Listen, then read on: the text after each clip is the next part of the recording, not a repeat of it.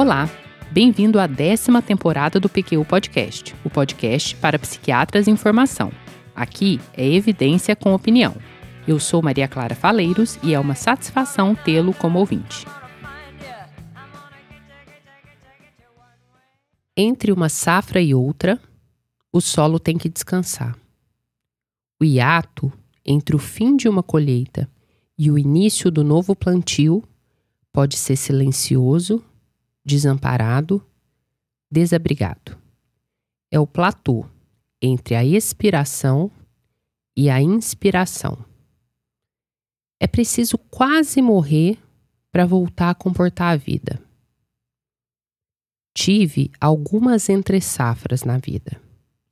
Aprendi que na vida esperar sentada a próxima colheita faz a entre-safra durar mais. O inóspito se espalha como praga em incrementos exponenciais. Quanto mais se prolonga a entre-safra, mais seco fica o solo, mais difícil para um arado trabalhar, mais tempo de plantio perdido, mais inabitável. A entre-safra mais difícil foi, de longe, a do meu primeiro puerpério. Lembro um deserto, sem começo nem fim. Não adiantava tentar voltar por onde eu vim. Eu precisava atravessar. Mas não sabia como e, sinceramente, por quê. É o porquê que me mata. Por que devo atravessar? Por que não cair de joelhos sem mais água para chorar e se deixar enterrar pela areia? Por que não se entregar se o mundo é apenas um deserto, infindável, incompreensível e hostil? Perdoa.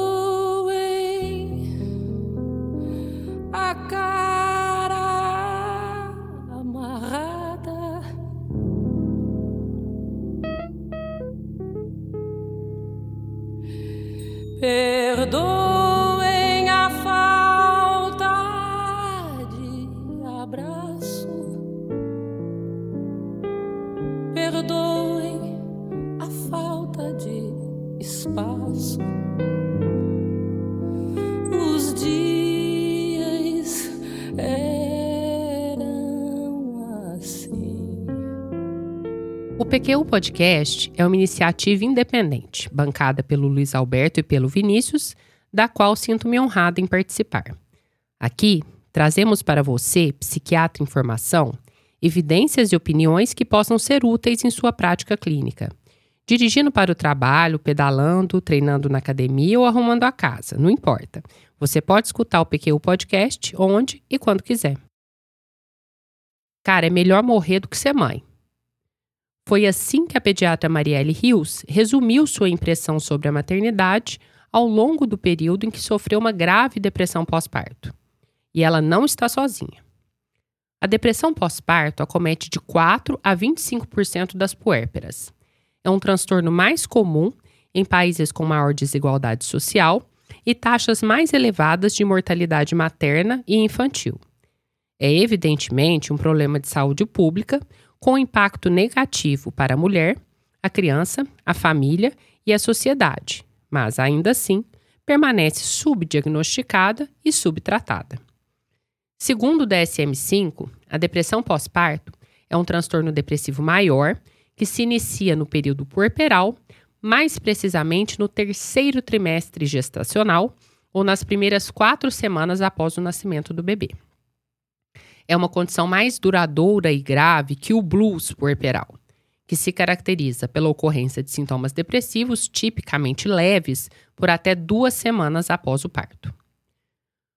O mecanismo fisiopatológico envolvido no desenvolvimento da depressão puerperal ainda não é plenamente conhecido, mas o transtorno parece ser multifatorial, consequência de fatores biológicos e psicossociais. Alguns aspectos fisiopatológicos parecem ser comuns e outros parecem ser distintos daqueles encontrados no transtorno depressivo maior, que ocorre fora do período puerperal. Um achado específico do transtorno depressivo puerperal, por exemplo, é a menor ativação nas redes cerebrais envolvidas na resposta parental ao choro e às expressões emocionais dos bebês. Já o sistema GABAérgico, que exerce papel importante no controle da neurogênese hipocampal e na maturação neuronal, parece estar envolvido na origem dos sintomas cognitivos encontrados nos transtornos depressivos em geral, incluindo assim o transtorno depressivo puerperal. Deligianides e colaboradores observaram que níveis reduzidos de GABA estavam associados a scores maiores de depressão em mulheres com maior risco de depressão puerperal. Sabe-se também que os hormônios reprodutivos exercem papel regulador em diversos sistemas biológicos que já foram implicados no desenvolvimento de transtornos depressivos em geral. Eles estão envolvidos na mediação de funções cognitivas, processamento emocional, sistema de recompensa, dentre outros. Assim, uma vulnerabilidade à desregulação do sistema endócrino parece estar também implicada na fisiopatologia dos transtornos depressivos, em especial da depressão pós-parto, já que o puerpério é uma fase marcada pelas oscilações abruptas dos níveis hormonais esteroidais. Nesse sentido, Bloch e colaboradores conduziram um estudo em que se observou que mulheres eutímicas com histórico de depressão pós-parto apresentaram significativa desregulação emocional após suspensão de tratamento com estradiol e progesterona, enquanto mulheres eutímicas sem histórico de depressão puerperal não apresentaram quaisquer sintomas após serem submetidas às mesmas condições hormonais. Níveis reduzidos de alopregnanolona, o metabólito neuroativo da progesterona, também foram associados a maior ocorrência de sintomas depressivos em mulheres grávidas, enquanto níveis elevados do mesmo hormônio foram correlacionados ao risco reduzido de depressão pós-parto. A partir dessas observações, o sistema GABAérgico e a ação da alopregnanolona se tornaram sítios terapêuticos potenciais. E foi assim que surgiu um novo tratamento da depressão puerperal, a brexanolona. A brexanolona, a única droga aprovada pelo FDA para tratamento da depressão puerperal moderada grave, é um análogo exógeno da alopregnanolona, o metabólito neuroativo da progesterona. É comercializada nos Estados Unidos com o nome comercial de Zuresso e tem um custo médio de 34 mil dólares por paciente. Seu mecanismo de ação não é completamente conhecido, mas é sabido que se trata de um modulador alostérico positivo do GABA-A e sua administração parece otimizar os efeitos inibitórios GABAérgicos, restaurar canais disfuncionais transmembrana GABA-A e atenuar as repercussões psíquicas das flutuações hormonais abruptas do período puerperal. Em termos farmacocinéticos, a brexanolona é completamente absorvida, já que sua administração é endovenosa. Tem meia-vida aproximada de 9 horas. É amplamente distribuída pelos tecidos e sua metabolização ocorre por vias não citocromais, o que diminui muito o risco de interação com outras medicações. Atualmente, as únicas interações medicamentosas relevantes parecem ser farmacodinâmicas, com agentes depressores do sistema nervoso central, como é o caso dos benzodiazepínicos e de alguns antidepressivos. A administração concomitante desses fármacos aumenta o risco da ocorrência dos efeitos colaterais mais comuns da brexanolona, sonolência e sedação. Em decorrência da dificuldade de excreção de um agente utilizado para diluir a brexanolona antes da administração, ela é contraindicada para pacientes com doenças renais em estágios avançados. Sua administração é pela via endovenosa, por um período de 60 horas. Antes de administrada, deve ser diluída. O paciente deve permanecer hospitalizado durante todo o período de administração.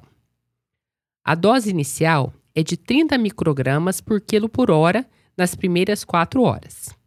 Então, aumenta-se a dose para 60 microgramas por quilo por hora entre 4 e 24 horas. Depois, eleva-se novamente a dose para 90 microgramas por quilo por hora até 52 horas de tratamento, para então diminuir para 60 microgramas quilo hora entre 52 e 56 horas, 30 microgramas quilo hora entre 56 e 60 horas, quando a infusão é encerrada. E funciona? Vamos ver o que nos dizem os estudos. Primum non nocere, primeiro não lesar, o princípio hipocrático da não maleficência. Nesse sentido, a brexanolona parece cumprir o que se espera de um tratamento. É segura, os efeitos colaterais não costumam ser graves e tendem a ser passageiros. Como dito, os mais comuns são sonolência e sedação já foram reportados com menor frequência: desconforto ou dor no local da infusão, fadiga, cefaleia, náusea, vertigem, rubor facial, taquicardia sinusal, aumento do TSH e dor orofaríngea. Em dois dos ensaios clínicos realizados, foram relatados dois efeitos adversos graves pontuais ao longo do curso de infusão: ideação suicida e síncope. Não houve relato de óbitos que tenham ocorrido durante a infusão ou ao longo do período de seguimento dos ensaios realizados. Com relação à eficácia, os resultados são promissores, embora os artigos concluam de forma unânime que mais estudos são necessários. Porém, o que se demonstrou até o momento, em um estudo piloto três ensaios controlados duplo cego e randomizados, e em uma análise com comparação indireta de 26 estudos, é que o uso da brexanolona reduz significativamente os sintomas do transtorno depressivo puerperal e mostrou-se superior ao placebo e equivalente ou superior ao tratamento padrão, com inibidores seletivos da recaptação de serotonina. Cabe salientar, porém, que o resultado dessa análise de 26 estudos deve ser interpretada com cautela adicional, já que a análise foi indireta, ou seja, os autores utilizaram dados de 26 estudos que versavam sobre tratamentos farmacológicos e não farmacológicos de depressão puerperal e compararam esses resultados com os resultados de outros estudos que analisaram o uso da brexanolona.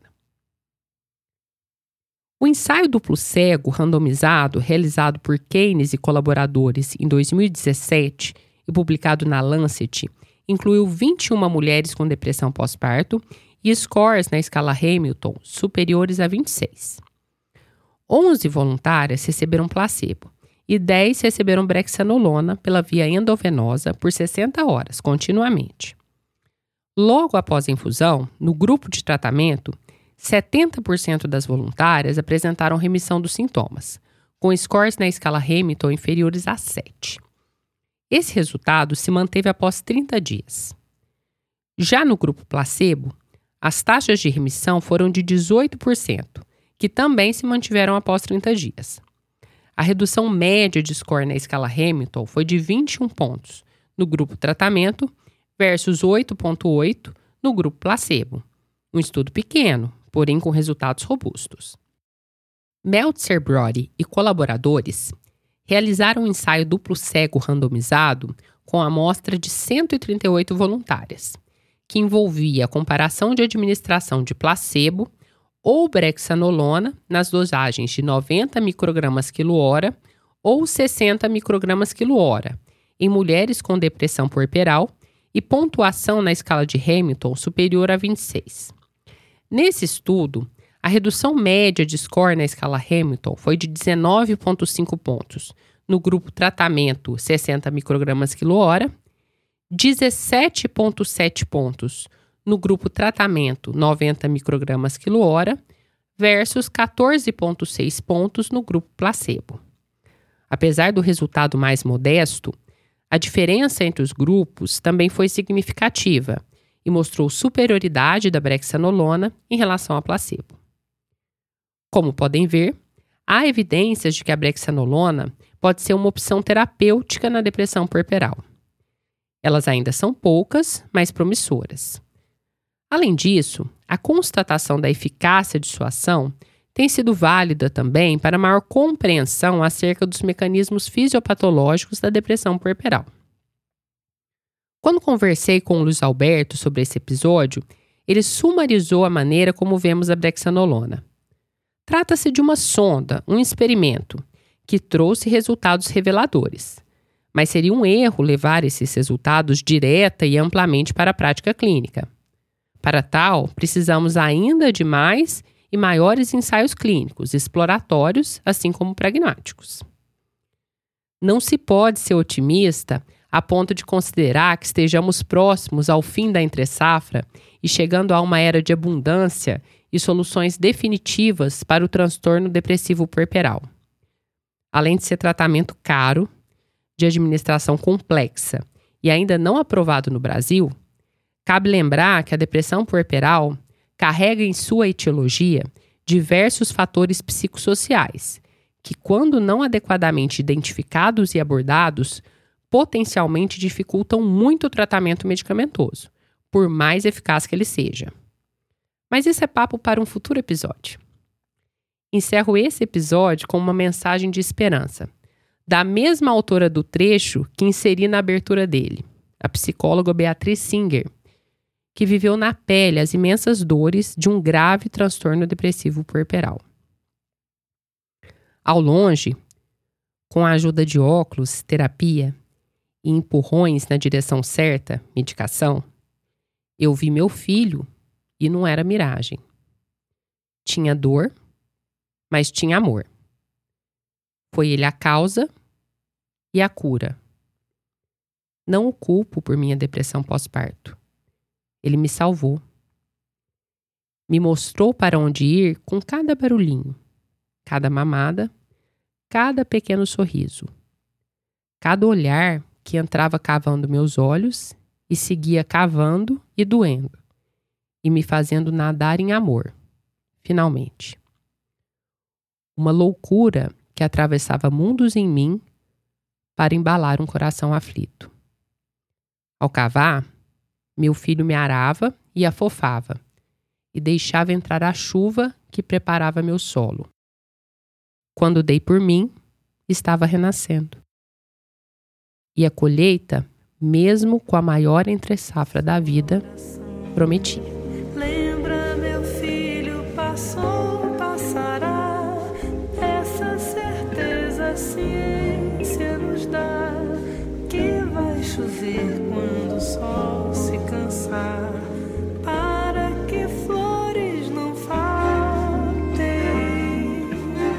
Um abraço e até a próxima.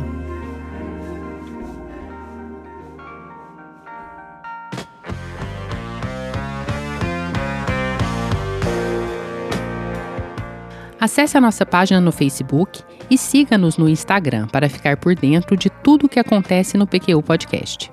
Confira em www.pqpodcast.com.br todos os episódios já publicados, com as respectivas referências, organizados por data, autor e sessão. Agradecemos sua atenção.